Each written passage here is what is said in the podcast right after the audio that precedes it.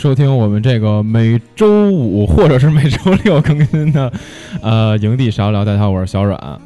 呃，然后呢，今天这期节目在就是突然之间在礼拜六又更新了一期，就是因为我们这是国庆的特别节目，大家已经收听了我们的上集，这是下集，感觉非常的尴尬。然后这上一期呢是我跟瞬间录的，就有点像咱们之前那个每月干点啥的那个节目，形式上比较接近啊。当然，所以我们这。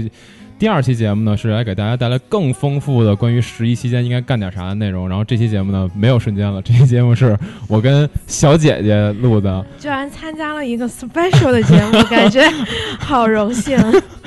还行，呃，不是 special 节目，是因为 是因为他们俩的档期刚好岔开了，对，所以就非常非常尴尬，我们只能分开来录这个节目啊。当然，这期节目呢，我们会给大家带来跟嗯上一集不太一样的部分。然后上一集可能就像我们之前的那个每月干点啥，有这个电影的部分啊，然后可能会有一些游戏等等等等这方面的。然后我们下集呢，呃，更丰富一点，因为下期节目依然如同上期一样，不建议大家出去乱跑。十一期间嘛，对，你出去乱跑，其实基本就跟看人没什么区别。嗯啊，就是你想，你十一期间，就是真的有一些我外省的朋友来了，说来北京要来要去南锣鼓巷。我跟我跟他们说，我说你在这个时候去南锣鼓巷，基本上就跟挤一天北京的地铁没什么太大的区别。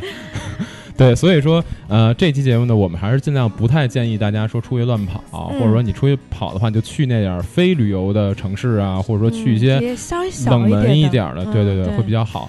所以这期节目呢，我们会有更多 室内 室内的室内运动，对对对，可能会涉及到一些剧集啊，然后可能一些书，嗯，然后呢，还有一些可能稍微冷门一点的活动，对，所以推荐给大家。然后呢，今天既然咱们小姐姐来了，让小姐姐先来讲一些她自己可能比较了解的部分。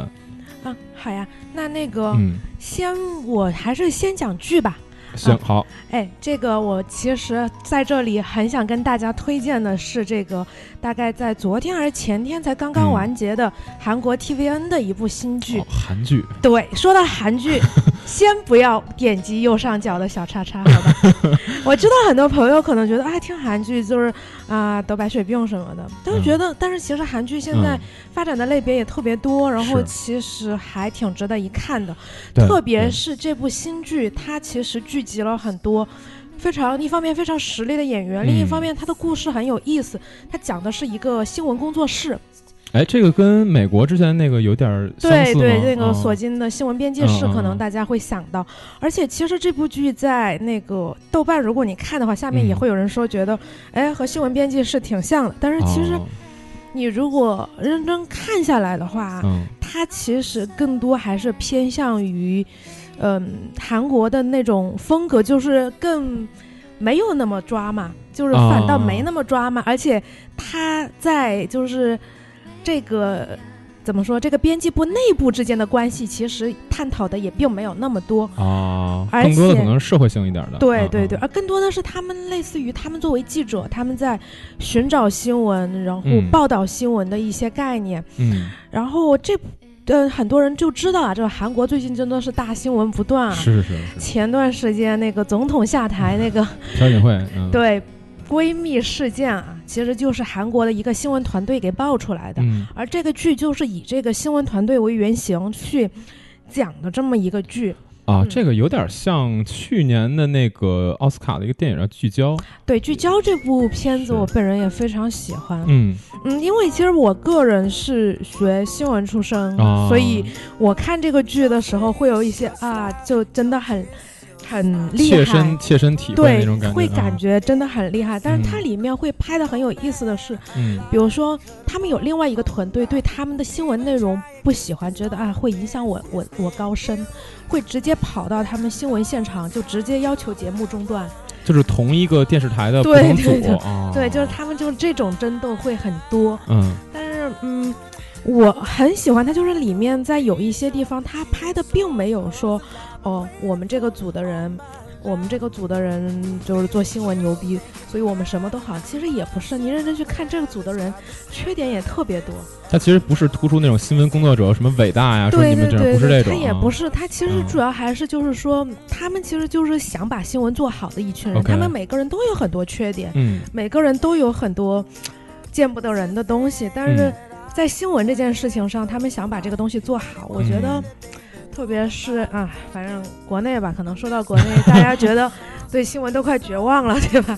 嗯，但是他现在去看一些这种热血的东西，我觉得也是挺有意思的。嗯，哎，我个人非常推荐韩国 TVN 这个电视台，他们在去年，呃，我想想啊，前年推出了《请回答一九八八》，可以说是广受好评。然后，当时基本我所有就朋友圈里面那些朋友，他们都在刷这个。嗯，因为这部剧真的就拍的很写实。嗯。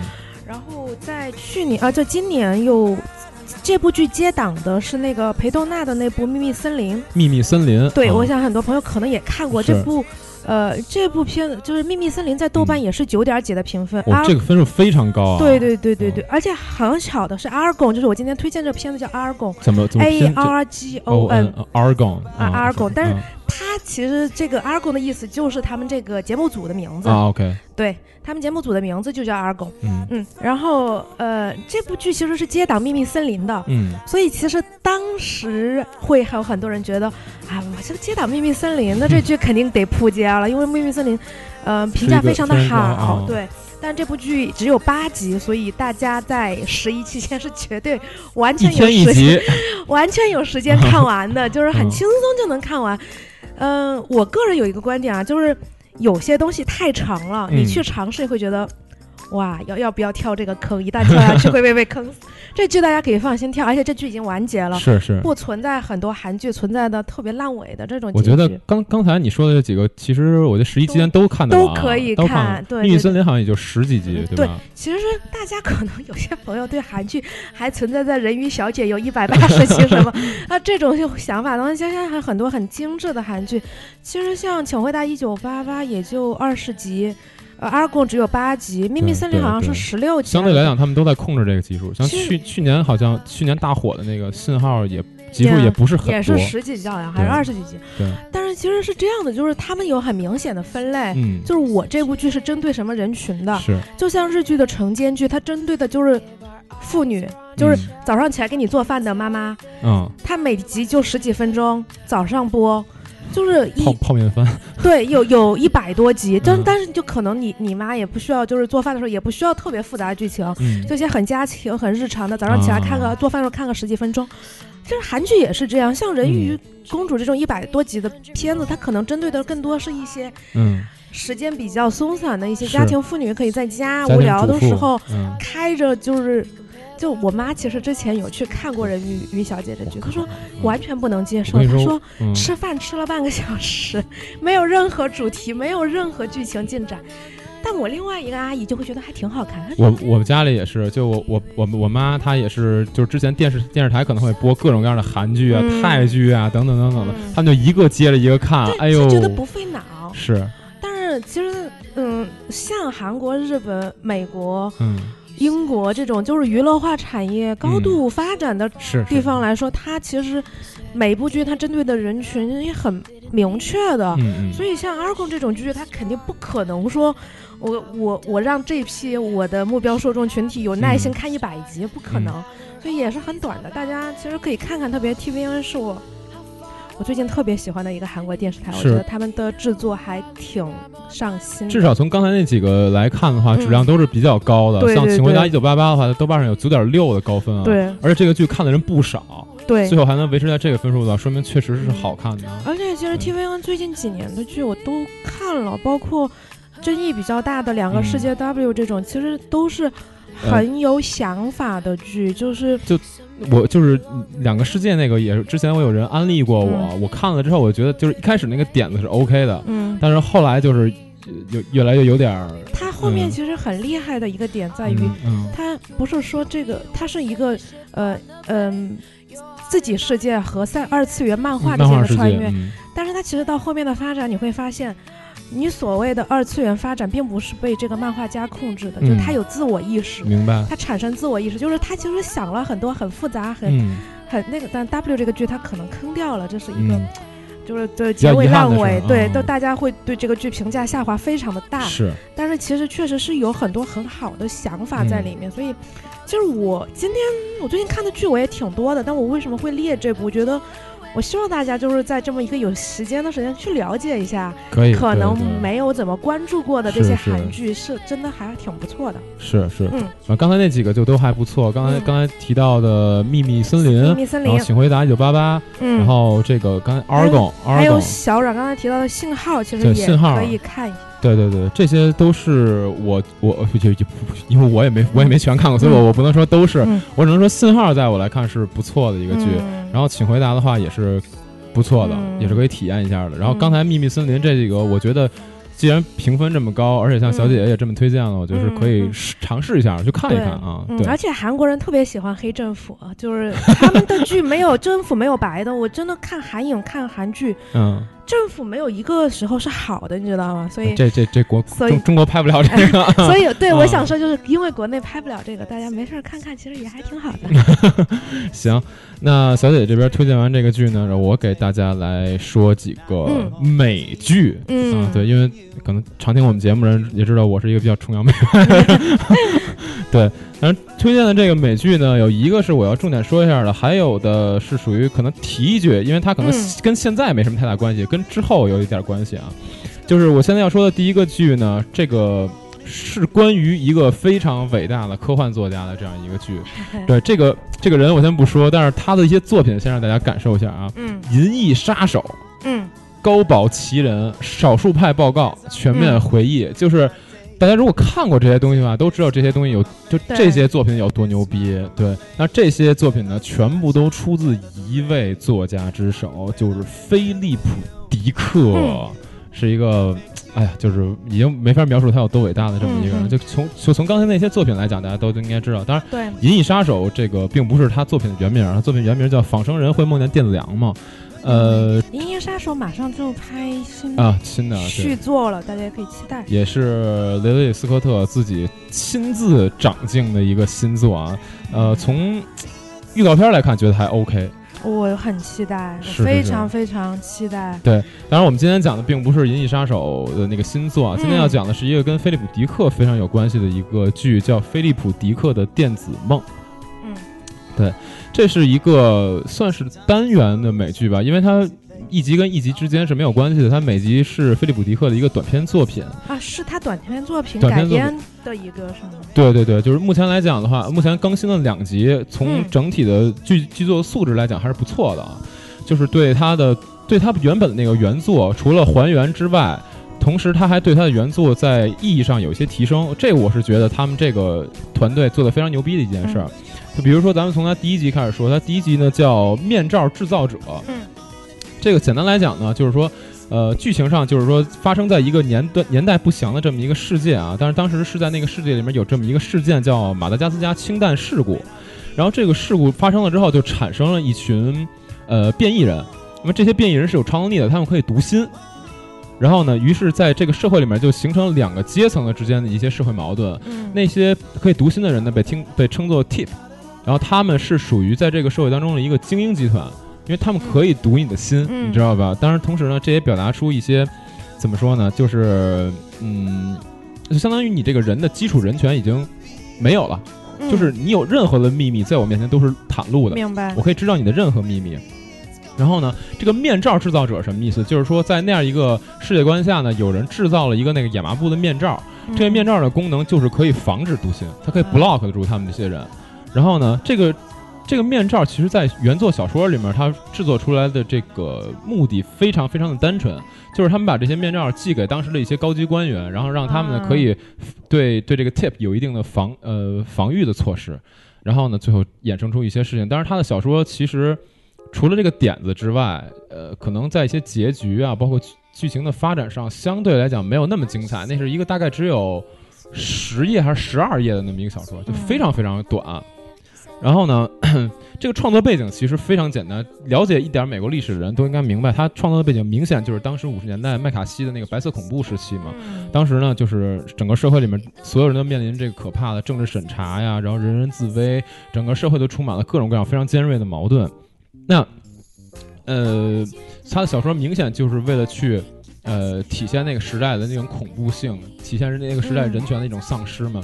像他在小说的原作里面也有这么一句话，就体现那体现了那种极权主义的统治，就是叫一个无辜的人为什么会想把自己的思想藏起来呢？他是没有理由这么干的，这个就是非常极权主义的这么一个表达。嗯，对。那么这个剧，呃，这个剧的第一集呢，基本上是沿袭了这个小这个短篇小说的基础设定，就是关于变异。啊，关于那个事件，就马达加斯加氢弹事故，然后包括说 tip 这件事儿，嗯，呃，两个阶层之间的一些分化，这个基础的设定它是保存了的。当然说，它不太一样的地方是在这个剧集里面，tip 这个阶层呢，从小说里面的精英阶层变成了一个受迫害的阶层，嗯，就是说他们会，呃，这个 tip 这个阶层呢，他们是在。呃，整个人类社会的这个安全系统当中被普遍的应用过去，然后就是他们是在安全系统里面负责去读那些普罗大众的心，嗯，就是哪些人是有有反的欲望，哪些人是很单纯的，只是来表达自己一些愤怒，需要让他们去非常明显的去呃看穿看看穿这件事情，然后呢，如果他们觉得哪些人有危险，会告诉当局，然后让当局去注意这些人。哎，这个有点像日本之前那个《Fan Psycho Pass》里面的设定，有点像，对。但是呢，在这个剧集当中，这些读心的人，他们还有一个明显的特征，就是他们脸上有非常大的一块胎记，嗯，是一个就有点像你的眼睛被拉了一道似的那种感觉啊。然后看得出来哪些人是读心者，对，就是说，相当于读心者是一个，我能我能肉眼看出来，我能肉眼分辨出来哪些人是读心者。然后如果说我讨厌你，我就会非常明显的对你去表达这种厌恶。明白。对，然后相当于他们是活在夹缝当中的，就是。基本上所有的人类都反感这个独行者，对。他们对独行者表现出来的一些，比如说像跟他们合作的那些呃当局的警务人员啊，他们跟他表现出那种友好，也只是说我想利用你，所以咱们友好，是这样的一种感觉，相当于他变成一个受迫害的阶层。然后呢，呃，那像像这个剧集当中有一个表有一个表现的场面，就是所谓的这个 tip 的妓院，嗯。那种妓院呢，不是说我真的跟你去发生肉体关系，而是说我通过在你身边，我去想想象一些非常非常啊。肮脏的思想，然后我对你进，然后因为他因为会读心，因为会读心，对我就用这种方法去给你思想上施压，我让你觉得思想上有这个压力，然后就非常非常怎么怎么讲，反正你看的时候你会觉得，哎呀，就很很有想法，很有想法。对对对，很有意思。其实，对，就是，嗯，我其实也觉得，就是有些东西吧，嗯，你从设定本身来讲，觉得啊，这也不过这样，但他一旦把细节做出来，把背景做出来，就觉得哇，没错，很有意思。对对，然后呢，呃，刚才也提到，他们被广泛的应用到这个政府的安全体系当中嘛，所谓的去解决社会问题，这是解决是打引号了，所谓解决社会问题，但实际上呢，这也是明显对于公民的内在权利的一种践踏，就是。你有任何秘密，在我面前都是藏不住的。我想抓你，我一定要能抓你，因为是读心者告诉我你们有这个邪恶的想法。但是读心者同时在这个社会当中又是一个受压迫的阶级，就是你觉得这个这个当中的矛盾是一种非常非常就是纠结的那种感觉。而且再一个呢，这些读心者实际上到后面他衍生出了一种衍生出了很多新的能力，比如呢，他们因为读心者所有所有读心者之间的思想是相连的，就是如果说我现在想知道一个东西。我可以，比如说，我现在想知道亚麻布是什么东西，或者说亚麻布盛产盛产自哪儿。我现在念到这件事儿，其他所有读心者都会受我的这个思想影响，然后呢，就有点像 Google 那种感觉，你知道吗？就可能一万个读心者连在一起，然后最后就把这件事儿给查出来了。然后这件事儿是一个跟后面的剧情，跟这个剧集后续的那种进入到那种严严谨事态，就是严肃事态的那个有非常大的关系，因为他们之间思想是相连的。然后第二个就是要说到把这件事情推向极端的一个技能，就是他们能后来能给人洗脑。啊，就比如说你现在反抗我，嗯，然后我就比如我把手放在你脑袋上，我就不停的给你重复一句话，你慢慢就被我洗脑，嗯，那么这件事儿就导致后后面这个 tip 开始反击之后，跟人类之间形成了非常恐怖的对立关系，那么对，那么这个在剧集当中其实表现的怎么说呢？表现的很好。而且它也不像说是在原来小说里面，原作小说当中结局就是因为 Tip 没法生育，所以后来这个他们差不多都死亡之后，这件事情也就过去了。但是在剧集当中用了一个我觉得特别特别棒的一个方法来表现最后的这个矛盾，其实是把菲利普迪克最后那个结局，我觉得有点升格了。嗯，啊，这是我觉得剧集做的比他原作小说还要好的一点。嗯，然后呢，呃，说完它的剧剧情，整体来说，再说说它的这个画面的表现。它的整体画面表现力是很符合当那个，就是你在读书的时候，你脑子里会想象出来那种感觉，就是很昏黄啊，然后整体的色调是比较偏黑绿色的这种色调，就你感觉就像那个时代非常所谓的赛博朋克，赛博朋克那种感觉，对对对对，它可能就比，比如说我们看《银翼杀手》那种感觉再更潮湿一点的那种感觉，就更复古一样，更复古一点，对对对，而且它的那个。反正我是觉得整体表现的氛围都相当不错，演员这方面没有太多可说的。像第一集的话，可能我们比较熟悉的演员就是一个在《冰与火之歌》里面演罗伯的那个，就是很喜欢。对对，罗伯史塔克，嗯啊，就是他在里面演了男主，然后其他演员呢都不算特别特别的有名啊。那么在之后的剧集里面，可能会有一些我们比较熟悉的角色，比如说像《绝命毒师》里的老白。啊，绝命毒师里老白他在这里面也是，应该在第六集吧，会担当一个比较重要的角色。是这些剧集之间会有联系吗？目前来看是没有的。第一集跟第二集之间，你感觉它那个年代感差特别远。第一集对第一集就是我刚才说，有点像上世纪五六十年代那种感觉，呃，只说那个感觉啊。然后呢，呃，第二集呢叫 Impossible Planet，叫不存在的星球，这个就非常有未来感了。它的那个整体设定就是说有有一个时。就是宇宙的旅社，我可以送你到某一个非常神奇的星球去旅游，啊，然后呢，这时候突然出现一个一个老太太，她带了一个机器人，那个机器人长得特别像《星球大战》里面的那个 C3PO，就 C3PO 那个知道金色那个那个人儿啊，然后呢，这个老太太就说：“我一我一定要去地球。”但是在那个时候的设定里面，地球已经没有了，啊，所以之后就围绕这件事情展展开了一些。也算是神展开，我觉得第二集也质量也还是不错的。从目前来看，我觉得这个剧集前两集给我的，嗯，感受都是说算是比较满意。但是它后面扑扑街，我不知道。这但这种单集的其实还算好，对，就是即使有一两集可能觉得没达到你预期标准，对，也不会觉得很坑，是是是，对。所以说呢，这个我也是推荐大家去看一下，尤其现在只更了两集，以后还会再连续更。如果你看完之后觉得不错，而且你对菲利普迪克的风格，哦，对，说一下菲利普迪克的风格。菲利普迪克的写作风格就是嗑药，就就就有点像嗑药那种感觉。他嗑了 什么？比如说他嗑了好多 LSD，然后开始写作，就那种感觉。他他这些作品，菲利普迪克在科幻作家当中还算是比较大众化。是是是，对你读他作品，你不会觉得有那种，就有点像读。那个洛夫克拉夫特不会有那种感觉，你读洛夫克洛夫克拉夫特那种感觉是真的感觉飞了啊。然后他呢就是飞，但是呢也也半还是有剧情，对，还是有的，对。然后剧集也非常巧妙的还原了他原作飞的这一点，从片头到剧集整个都有飞的感觉，对。所以整体来讲还算是还原了菲利普迪克的气质，所以这儿也是很推荐大家去看一下这个剧集，我觉得是相当相当的不错的。好，那。呃，接下来我要说，简单说两个吧，但是这两个其实就简单提一句。好，第一个呢就是《怪奇物语》，《怪奇物语》的第二季马上在十月末的时候就要上了，然后呢，所以 Strange 是那个 Strange 呃 Stranger Stories，哎是是叫 Stranger Story 吗？好像是差不多。对，然后那个就是这个剧集在十月底的时候会上第二季嘛，第一季的剧情已经非常精彩了，我不知道大家有多少人就看了啊，但是第一季的剧情算是有一个小小的收尾。但是这个收尾呢，最后又给了你一个提示，告诉你这个，告诉你我还有后续。简单来讲，这是一个有点儿 Stranger Things 是那个呃 Stranger Things 呃 Things Things 还不是 Stories，OK，对，对，就是他那个他那个剧集怎么怎么来讲？我觉得是算多线叙事的，就是它里面是一开始是以一个小男孩的失踪作为一个开头，然后到后面引申出各种可能跟怪物，但那个怪物我们又不确，不真的能给它定义是一种怪物的感觉，可能更多就是类似于超超自然，超自然，对。对，就是 supernatural 的那种感觉，对对，然后还有超能力，就像里面有一个小女孩叫 Eleven，嗯，然后她是带着超能力出现的，而这种超能力也是这个剧集当中的一种非常特别的存在。它整体的设定比较像上世纪那种 B 级片的设定，然后对对对，拍摄的方式也也像，但是。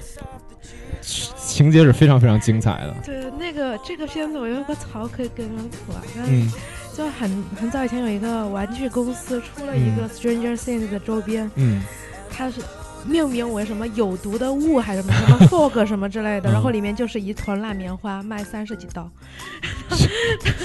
当时那些粉丝说这个公司就是他们其实也不觉得就不是一个特别严肃的周边，就是来恶搞的那种。OK，就是就可见这部剧其实，在大家心目中还是比较。就是偏向于大众 B 级，然后又有点恶恶趣味的那种意思。是是，对。然后在这个就是在这个剧集的最后，我们发现有一些东西，就是在他们都原本以为那个奇怪的世界已经没有的时候，这个奇怪的世界又出现了。嗯。那么同时在前作当中，就是刚才提到那个 Eleven，Eleven 它在最后其实是没有了的。就是他牺牲了自己，带走了一个怪物。我我记我记得是这样啊。然后在第二季里呢，据说这个人又出现了。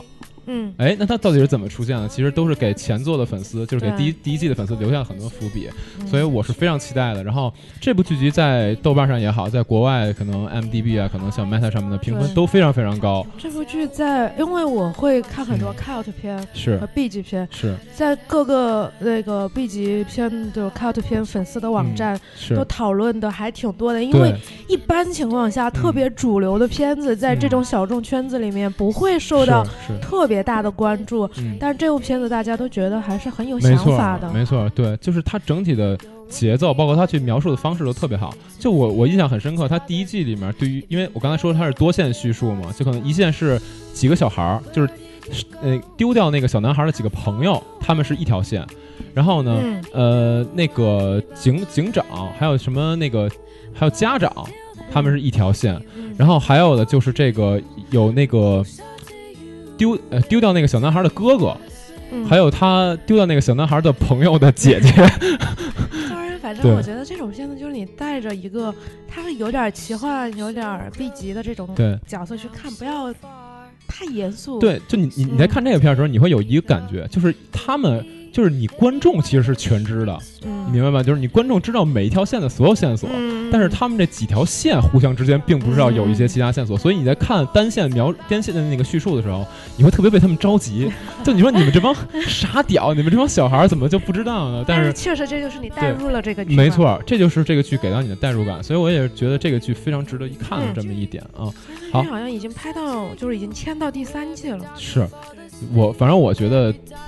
以第一季的表现来看，如果第二季它的那个班底没有太大变化的话，我是相信这个质量的。嗯，好，那这是一个，那么第三个呢，也是说一句吧，就是马南波杰克第四对第四季，我们俩都非常喜欢的一个剧啊。这个就是鸡汤式的那种感觉，毒鸡汤，毒鸡汤，对，啊，冷血汤。其实也是像马南和 Rick and Morty 最近都都都都在新的都在更新。Rick and Morty 好像是快完了吧？最后一季。最后一季了，对对对对，Rick and Morty 比较飞，然后波杰克比较丧，但是都是都是很好的，都是我觉得就是国内可能很多对于动画的理解还是偏，呃低幼偏少年向，但这确实是两部其实。都比较是偏成年，对我觉得都挺成年成人化的这么一个作品，都还是非常非常值得一看的。对，所以波杰克 Rick and Morty 吧，这两个我们就不多细说了，以前节目里我们都说过很多次了，所以就大概是这样。然后呢，再给大家重复一遍，第一个我第一个推荐的是菲利普迪克的《电子梦》，对于喜欢赛博朋克的朋友可以去多看一看，这是非常不错的作品。然后呢，《怪奇物语》大家可以趁十一的时候去复习一下第一季 啊，然后准备准备好看第二季。对，那么后面就是伯杰克和这个那个《Rick and Morty》这两个剧，其实属于你从这季开始看也不是说不行，你从就你什么时候看都行。对，就你从第三季、第四季开始看也行，但是呢，翻回去看你可能会有不太一样的感受。对啊，最后再提一个吧双方双双方。双峰已经完结了，有兴趣的朋友可以看。对这个我们就不多说了。之前那个集合他们专门做了一期双峰的节目，我就不多说了，大家可以去听集合的节目，给有台打个打个广告。行行，那那个关于剧集这部分呢，我们就先说这么多。下面呢，咱们有请小姐姐再来说一点关于书的一些事儿。嗯，对，因为其实书的话，我这边。嗯，着重突出两块儿吧，一块儿是一个大部头的作品，哎，哎，就刚才小阮也说到了关于赛博朋克啊，嗯，这边有一本新书，也是一本特别受关注的一书新书，出版了。其实是这样，这本书出版的时候，我朋友跟我说，嗯我出版了一本书叫《编码宝典》，你要不要看看？我我又不是程序员，我第一反应真的就是这个，我觉得编码宝典，对，一个编码宝典的书要推荐给我。然后后来了解了一下啊，这本书是一个赛博朋克的作品啊，然后可以说是一本 geek 圣经。他把这个 geek 圣经，对他把时间放在。接近二战的一个背景下，然后就是讲述一些关于解谜啊，嗯，关于这个就是政治阴谋或者这些东西，OK，作为一些配菜这样的东西放在里面，但是本身它又有比较赛博朋克的一一些设定在里面。这本书我说实话，因为有一千两百多页，有三册，我操，一千对，就是如果大家因为平时大家可能没时间看。但是这个十一呢，要是有兴趣可以看一看，而且这本书我看了一个开头，我本来是准做好看两页，假装自己看过，就 再也不看了。但是其实意外还挺不错的，嗯，并不是那种就是神神叨叨没什么剧情，它其实还是就剧情挺丰富，人物也很丰富，可能。看着会有点累，因为它可能把地图铺的有点大。它是三部加在呃，它是多本加在一起。它多本加在一起。啊，一千两百啊，那还可以。那对对对，三本一起的，但是而且它三本是连续的啊，不是，呃，应该它整本书出版的时候应该就是一本，就是做成三册着，因为太厚了啊啊，应该是这样对。然后 天啊，太厚了 对。但是我个人看了个开头，我觉得还挺有意思，但是这本书我也没看完，所以我在这里跟大家分享，也就是说。这是我的十一计划，就是看一下《编码宝典》这本书哈。然后我特别喜欢科幻的朋友啊，嗯，他他在网上说这本书他看了六遍。我操！对，但我不知道是不是真的，但是他对这本书评价非常非常的高，他觉得这本书写的非常的好。然后，嗯，如果你也像他，就可能比较喜欢什么《神经漫游者》什么，嗯嗯，呃，尼尼尔盖曼或者菲利普迪克这个方向的话，我觉得这本书可能会是你非常大的一个惊喜，因为这本书在出版之前一直被认为是不可能会出中文版，因为它，嗯，比较难读又比较长，啊，可能版权也不是特别好弄。我以为是比较难翻译呢。嗯。就是翻译上应该也也有难度，都不好翻译。你想想，《神经漫游者》之类的这种书都不好翻译，我觉得，嗯。然后这本书能出版，可能在科幻迷当中觉得是一件特别意外也特别惊喜的事情。大家要是。想挑战自己的话，可以尝试这本书啊。这本书也不不多讲了，一千两百多页，相当于我不知道大家看没看过《美国众神》啊？《美国众神》那书两本半吧，差不多接近两本半，到不了。呃，其实一千两百八十页，我想想啊，一本书差不多三百多页，都快接近四本冰火了。呃，就是四对四四本，就但是也是就单本的放一块儿，对单本放一块儿，但是。可以尝试吧，因为它故事铺的很大，嗯嗯。然后第二，我觉得既然来了，跟大家推荐几部推理小说呗。对对，而且我我就是专门去查了一下，就是最近有没有什么新出版的。嗯嗯，新出版的话，我个人想推荐的这几本书，第一本是那个向泽沙呼的《废墟上的少女侦探》。这部书听着就非常的不正经。嗯，这本书呢，最大的卖点是抖 S 美少女侦探，好吧？就是你问我这本是什么剧情啊，什么文笔啊都不重要，我就告诉你抖 S 美少女侦探，我就告诉你它的卖点是抖 S 美少女侦探，你还不买，那你就就不是这个书的受众群体了，好吧？啊，这本书其实相泽沙呼这是一个系列作品，这是其中。应该是前面几本吧，应该都是少女侦探吗？都是以少女侦美少抖 S 美少女侦探 为主角，太可怕了。然后那个，嗯，我这边得到这本书的反馈，都是一些特别吃日系二次元的朋友给我的反馈。嗯，嗯，他们就说，嗯，其他的我不太记得，但是这个女主我太喜欢了 啊。对啊，如果你吃这一套，我觉得你可以买啊。呃，这本书已经开始上架了。嗯，另外再说两本是那个，因为我觉得咱们电台一直推荐的国内原创的比较少，哎，所以我想推荐两本新出的，一本是这个石晨的五行塔事件，一本是陆夜华的今夜亦有彩虹。石晨的这本书在咱们之前的那个中国推理那期节目里面曾经介绍过，介绍过，对。然后这本五行塔事件是，嗯，石晨一个短篇集，也是他。第一次就是公开发售的一个短片集啊。嗯嗯，个人觉得其中有几篇还是非常有亮点的。哎，而且石晨他的作品可能更多的偏向于逻辑啊、推演啊这一块儿，可能对于本格推理比较喜欢的朋友来说，还是很有亮点的一个作品。嗯。然后另外一本是陆夜华的《今夜亦有彩虹》。嗯。这本书我看完真的是盛赞，就是。我不知道其他这本，因为这本书我在它发售之前我就看过了，看过了。对，就是我看完之后，我评价非常的高。我觉得，嗯，我吐槽一下，我现在看很多作品，就是我觉得他们文字不够流畅，嗯，故事不是以故事在推动整个剧情，嗯，看着特别累。但这本书真的非常的是以故事为情节推动。我可以跟大家稍微剧透一点，不影响整体阅读感受啊。就在书大概进行到。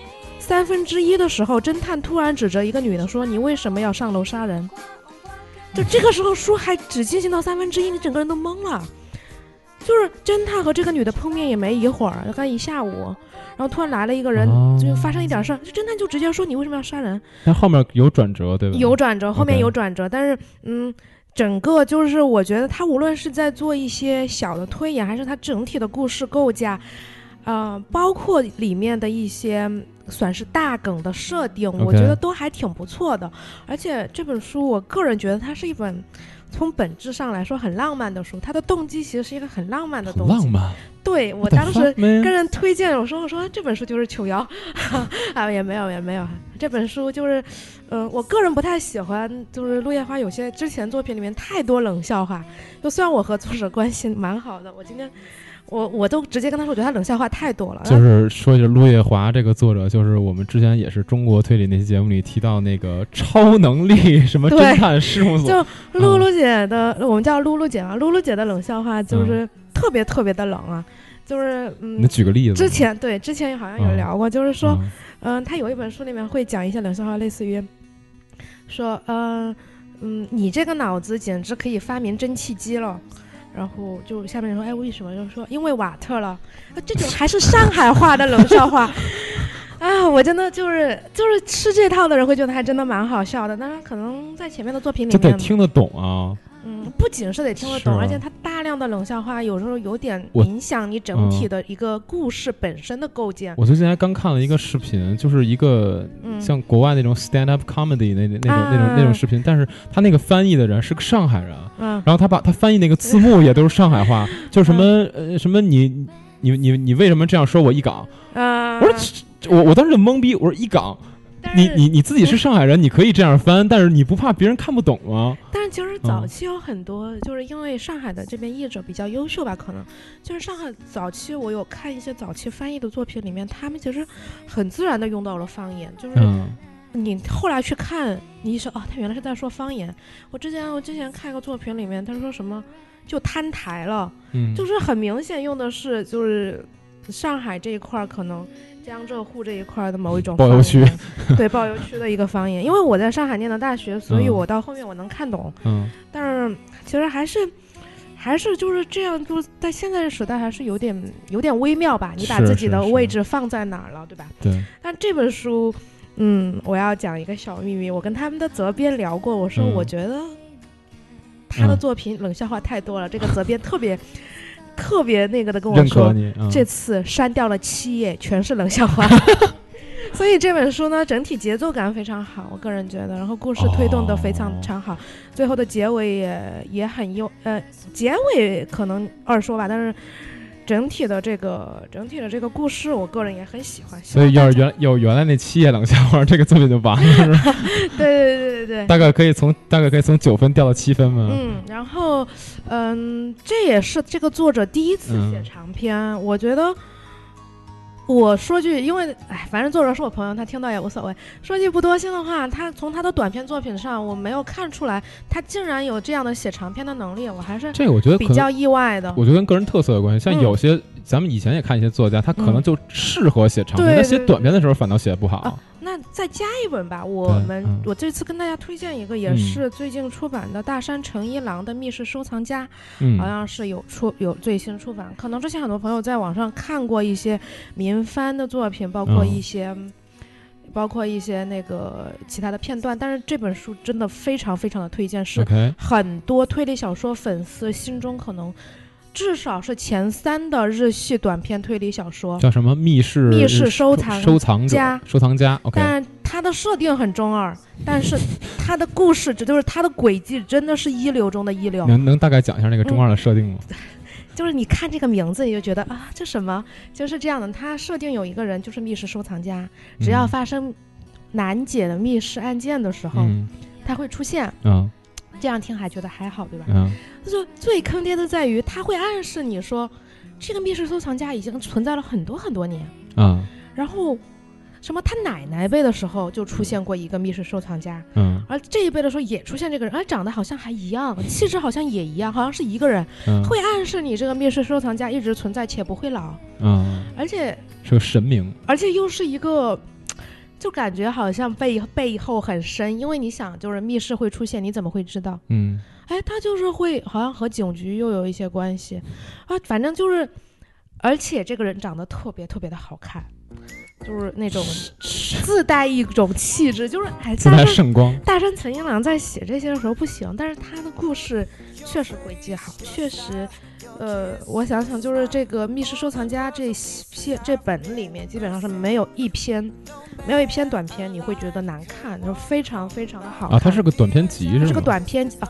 就是为什么会提大山诚一郎，就是因为大山诚一郎的短篇写的非常的好，但是其他可能就不行，因为他的人物塑造啊，他的故事有点空洞，是吗？都很中二，而且就很，就是他不擅长这个类型，但他在轨迹上确实，嗯。就是我有朋友写类似于一个个人觉得最棒的推理短篇名单，有可能是前十有两本大山诚一郎，就是这就基本上来说，就是在你达到一定阅读量之后，是会很少见的，会有一个作家有两个作品，就觉得能够让你喜欢到排进前十。所以，而且基本上这一本书就囊括了他非常优秀的几个作品，OK，而且没有相似性。你看了第一篇，它有些短篇作品它有相似性。你看第一篇，你第二篇你有一个预设，嗯，会觉得，哎，我好像已经知道谜题了。啊，但这篇完全没有相似性。你你前面一篇看了，你看后面一篇，你还是猜不到结尾，就特别厉害。但是这本书可能因为很多朋友看过名番，就觉得已经看过大部分了。OK，但是还是很推荐，还是很推荐大家去入手的这么一本书。也希望大家在十一里面，然后，因为看推理是一件很轻松的事情，能够度过也是比较轻松的这么一个。就你跟着他一起去解开谜题的这个，对，其实还是挺爽的。嗯，对。然后呢，就再大概梳理一下刚才你推荐的几本书。第一本书是那个一千两百多页的《一千两百八十页编码宝典》，这个就是感兴趣的去看吧，因为说实话确实有难度，一千两百多页。对。然后呢，这个后面的就比较轻松了啊。对。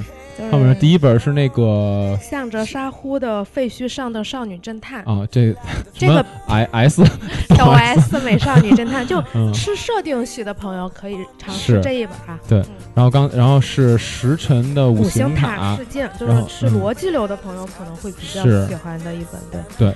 然后是陆叶华，就是我不太确定今夜已有彩虹在十一期间会不会已经上架，但是应该是差不多这个时间。嗯，如果大家。可以关注一下这本书，我个人真的非常推荐。我很少就是直接说我特别特别推荐一本国产推理，但这本书我觉得真的挺不错的。还有就是一本就是那个大山诚一郎的《密室密室收藏家》，这本书也是推荐，就不管你是吃哪一套的，我就非常推荐的一本书啊。对，它轨迹比较亮眼，对吧？非常亮眼，真的非常亮眼，就是。呃，很多时候你会觉得长篇才能把轨迹做好，嗯，因为短篇太短了，不能铺设好轨迹。但这本书会告诉你短篇的轨迹应该怎么写。OK，明白。行，那然后呢，我最后我要推荐几个，嗯，是能干的事儿啊，推荐能干的事儿，就是这是，嗯，怎么说呢？我觉得在十一期间呢，相对来讲。可以尝试去做了一些户外活动啊，呃，第一个呢是属于一个比较神奇的事情，好害怕。对，第一个是属于一个比较神奇的事情，这第一个东西呢叫呃奥秘地铁逃脱，嗯，奥秘之家做的那个。对，这个我相信大家就是关于。密室逃脱这件事儿，嗯，应该听咱们听咱们节目的听众大多数都玩过啊。对，那这个东西，奥秘地铁逃脱是什么东西？它就不是一个密室的形式了。这个这个东西，其实估计也有也有听咱听咱们节目的听众，应该已经玩过或者尝试过，或者说身边有人玩过了啊。对，这个是怎么回事？它是叫实景逃脱。实景逃脱，它实景逃脱并不是一个非常新的概念。像之前的话，日本已经有这个实景逃脱的概念了。这是咱们这次相当于做到中国一个呃本土的版本啊。而且呢，其实我觉得这个版本还真的挺不错，挺好玩的。对，它是怎么着？就是你会拿到一套资料集，里面会有各种各样的谜题和解谜道具。它的整个谜题是一成一个体系的，就是它讲的是一个完整的故事。然后呢，设定是这样，就是说设定是有一个叫什么，好像是叫零的一个组织，然后你是一个这个解密的人员，你负责去破译这个这个密码。然后，嗯，它在你的手机端会有一个，嗯，怎么讲，有点类似于之前咱们玩那个 Lifeline 那种感觉，生有点类似于在生命线那种感觉，会有一个虚拟的角色，他被绑架到一个房间一开始。然后呢，他会给你回馈一些这个房间里面的线索给你。然后呢，你通过自己手边这个资料集里面的谜题，或者说这个资料集里面的提示，然后呢去帮他解谜。同时呢，他也会再返给你一些关于你手里谜题的这个提示。嗯，但这个人并不是一个实际的人啊。就是相当于你有一点，就是有一部分在线在玩这个游戏没错，没错，对，就相当于你好像真的在进行一个任务的那种感觉，好像真的要拯救世界，很中二啊。但是其实还挺不错的。对，而且呃，说一下你手里这个资料集里面，除了谜题之外，还会有一些，比如说像地图啊，其实就是北京的地铁地图，嗯，然后北京的，然后还有一些。背面是关于北京的一些地点啊，它上面会画有各种各样解谜的线索。这个游戏是主要就是现在就是在北京这个区域能够玩到。对，目前只有北京这一个版本，但是大家不用担心，这个游戏有一个懒人版本。嗯，所谓的懒人版本，其实并不是说你真的懒，是因为你可能不在北京，对，或者说你。像十一这种期间，你实在不太适合出去坐地铁，对，啊，然后呢，你就可以在线上直接去进行这些事儿。他会把一些你需原本需要在线下完成的线索呢，直接通过线上的形式给你。当然了，如果你是真的猛士，或者说你确实呃，希望在这种线下体验这种东西，那我是能理解，因为嗯，其实很多朋友，我个人很喜欢玩这个密室逃脱，是啊，很多朋友可能和我一样，就是。嗯，从很早就开始玩那种什么逃出红色房间、黄色房间这种游戏，玩了之后，你为什么去密室逃脱？你就是想自己体验一下，在柜子里面找东西，没错，从里面找出什么，破了谜题之后，那其实现在这个地铁逃脱呢，它也是把这种东西，对，把它实体化了。对对对，你说呃，这个这个特别对，这个其实就是也是我玩的时候那种感觉，因为我之前已经。呃，玩过这个游戏的第一季，我现在又买了新的一点五版本。一点五版本其实没有特别本质上的区别，它可能多了一些线上的东西啊。然后呢，呃，这个怎么来讲？这个游戏就是说，你可以在地铁里面，嗯。你在地铁里面通过它的一些公共设施，它公共设施会给你一个提示，就是它出的那个谜题上面的解谜线索都是跟地铁里面的公共设施有关系的，是属于那种可能十几二十年都不会有人移动的那种公共设施，而不是说有人人为的在里面去放线索，所以你不用担心线索会被什么阿姨扫走了呀，被谁拿走了之类，不会有这种现象出现。然后呢？那我想问，就是它。会涉及到跑的地方很多吗？会让你从一个站到另外一个站？还行，还行，一定的范围内。对，就是基本上的话，它呃，北京地铁里面比较常规、比较主流的线路，你在玩这个游戏的时候肯定都会做到。但是呢，呃，它去到那个呃，但是它其实大多数有很多是在地铁站里头通过公共设施解谜，然后呢，并不需要出站。对，而且最好的一点是，这个游戏它是可以存档的。就是你随时玩，随时继续，随时玩，随时继续。对，就是比如说你今天到这个站了，哎想，哎，我上次不是说要来这个站吗？对，就比如说他可能在那个分分为呃按键 A、按键 B、按键 C、谜题谜题 D 这这样的方式，你解了一个呢，然后你下一个以后再解无所谓，你十天以后、一百天以后再解无所谓，这个没有没有一个严格意义上的时间限制。但是你这个谜题破的越快，你可能最后呢，就相当于别人会给你更高的认可嘛，因为你最后会。把谜题全部都解开之后，可以到奥秘之家去领那个通关的奖牌。嗯啊，那如果你通关时间非常短，那别的就是会会对你盛赞嘛，也有可能会邀请你直接参加第二季的那种呃测试之类的，都有可能啊。我之前一朋友去玩了，嗯，就是也是，就是他感觉就是还是有点停不下来的，是真的。就是你到了那儿不会去做什么存档，你就啊，我发现了，就那种感觉。我跟你，我马上就要去。我跟你说，我之前就是那个刚拿到第一季的时候，当时也在上班，我在上班的时候拿到第一季，然后它有一个测试题，就测试你的不能说智商吧，就测试你是不是确实具有基本的解谜能力。嗯，就相当于你一开始跟我刚才说那个虚拟人物互动的时候，他先给你两个最基本的谜题。这两个最基本的谜题就还挺就还挺有趣的，而且你玩完这两个谜题之后，下一个谜题你就要出去到地铁里面去解了。嗯，我当时是真的，我都不想上班了，我就想立刻去做 解谜。对对，而且它的那个谜题真的，我觉得整体做的是相当不错的。而且好像也就是说，你连续把这个谜题跟它解出来，也花不了就是说多长时间。是。就也是能够在一天的时间内比较轻松的完成。对，可以完成一部分吧。如果你有时间的话，你一天的话是可以做完比较多的谜题的。但是它的谜题有难度，也很有趣。嗯，它出谜的方式就相当于你像他是呃一个密室开了多家连锁密室的老板，他们那么多人联联合做出来这么一个东西，所以它的谜题质量是有保证的，这是一定有保证的。而且确实，我说实话，这个游戏。呃，能做到完全不需要官方提示把所有谜题都解出来，那你确实要么说你是老手，要么说你确实智力智商挺高的。啊，朋友当时玩也是玩到有一关的时候，还在群里面问我们说，就差这道题了，就差这道题。因为真的有难度，说实话，真的有难度。在奥秘之家这个就是桌游店，我们之前也去玩过，也是北京比较出名的一个，对对对，那个密室逃脱的这么一个。对，他们家密室设计的也也也也都还挺不错的，对。所以我是觉得这个东西大家可以去挑战一下，试一下，对，可以尝试一下，因为这是一种。对于咱们来讲，相对来讲比较新的一种形式，就是你是真的有感觉，你是在一个在做任务的这么一个人，你知道吗？因为你在密室里，你可能只是那种扮演感，在你身，在你的脑子里还是有的。就你觉得我在扮演一个，对，因为你进入密室之后，就是那环境，觉得就不常态，是是，你就自然的觉得我在玩游戏。但是你在地铁，就真的是一个，没错。而且我朋友就类似于会有一种感觉，就是。你会怀疑说，我到了那儿真的会有提示吗？对，你去了之后发现，哇，真的真的有，对，是真的，就会觉得。而且有时候你居然发现，就是你看到那个提示的时候，你会觉得很，就是我操，他居然能把这个东西当提示，就是你会真的有这种感觉。而且它里面的解谜道具，我跟你说，这是最精彩的一点。它那个它那个那个袋儿里面，就是你买完那个东西，他送的那个袋儿里面，会有一些你觉得非常不起眼的东西，比如说有一个公交卡的卡套，还有一个名名片。你在刚拿到这个袋儿的时候，你会觉得哦，这好像是赠品，把它扔了就好了。但是你解谜解到最后，发现我操，这里面所有的零件，所有的零件都是线索。就我觉得这是他做的特别牛逼的，包括那个公交卡套都是线索。所以我觉得这是他做的特别牛逼的一点。然后呃，而且这个谜题大家如果挑战到最后的话，你还可以再去尝试挑战一个终极谜题。那个终极谜题非常非常非常难。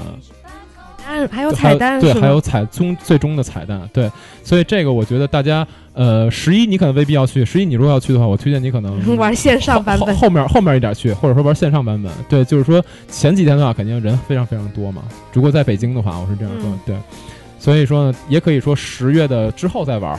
都行，都行。这个我觉得，呃，任何时候玩这游戏，这个游戏都是一个好玩的游戏。它从谜题到它整体的剧情来讲，到那种沉浸式的体验感来讲，都是一个非常优质的作品。所以这个《奥秘地铁逃脱》是可以跟大家推荐的。另外呢，呃，大家如果不知道去哪儿买，啊，营地商城这边应该，呃，我们尽快吧，尽快会把这个产品上架到我们的商城里面。大家如果到时候感兴趣的话，可以来营地商城来购买。嗯，那么这是一个。第二个呢，是一个。有点危险的项目？比较极限的一个项目啊，就是跳伞。嗯，呃，我为什么提到跳伞呢？因为我十一的时候就准备去跳伞。呃，大家可能一听到跳伞，觉得我操，你要出国去跳伞吗？不是，不，不是，不是。国内现在有非常非常多的跳伞的那种机构啊，像国内认可的，像驼峰啊、翔大呀等等，这些都是呃已经具有了那个可能。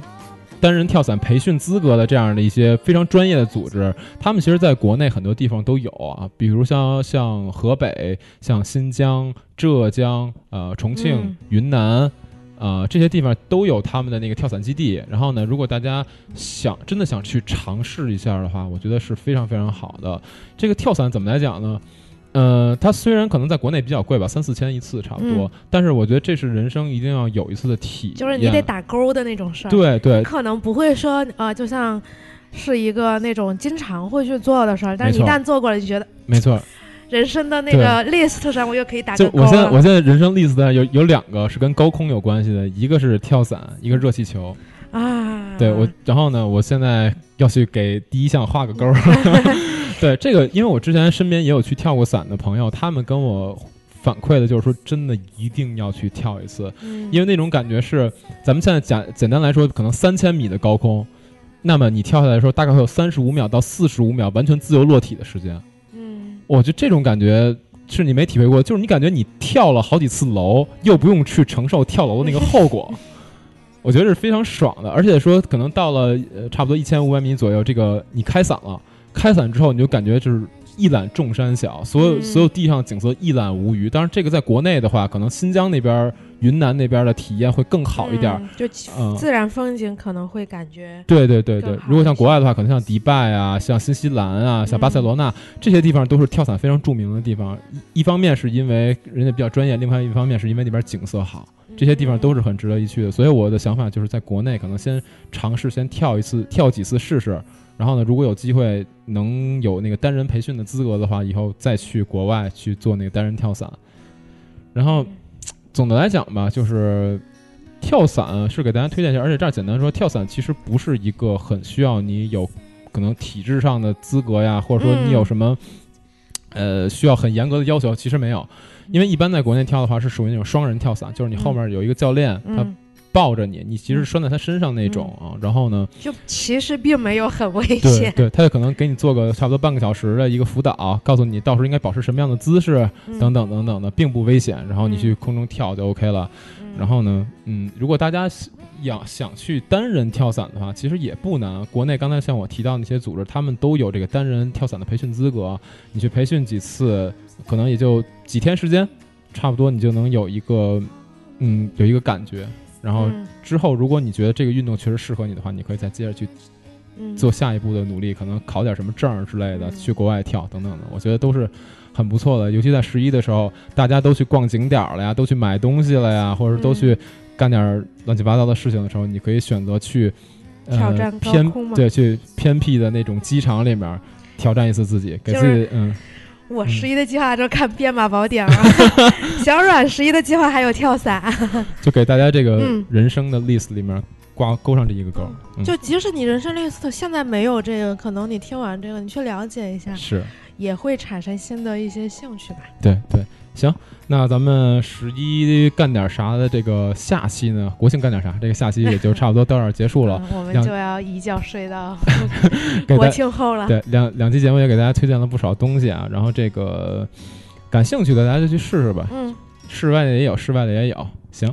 那这期节目呢，差不多就到这结束了。我们也要准备去放假了，期待。对，好，祝大家国庆节快乐！我们下期再见。最后听听咱们这个一觉睡到国庆节的女生版。然后我们国庆后再见。好，大家再见。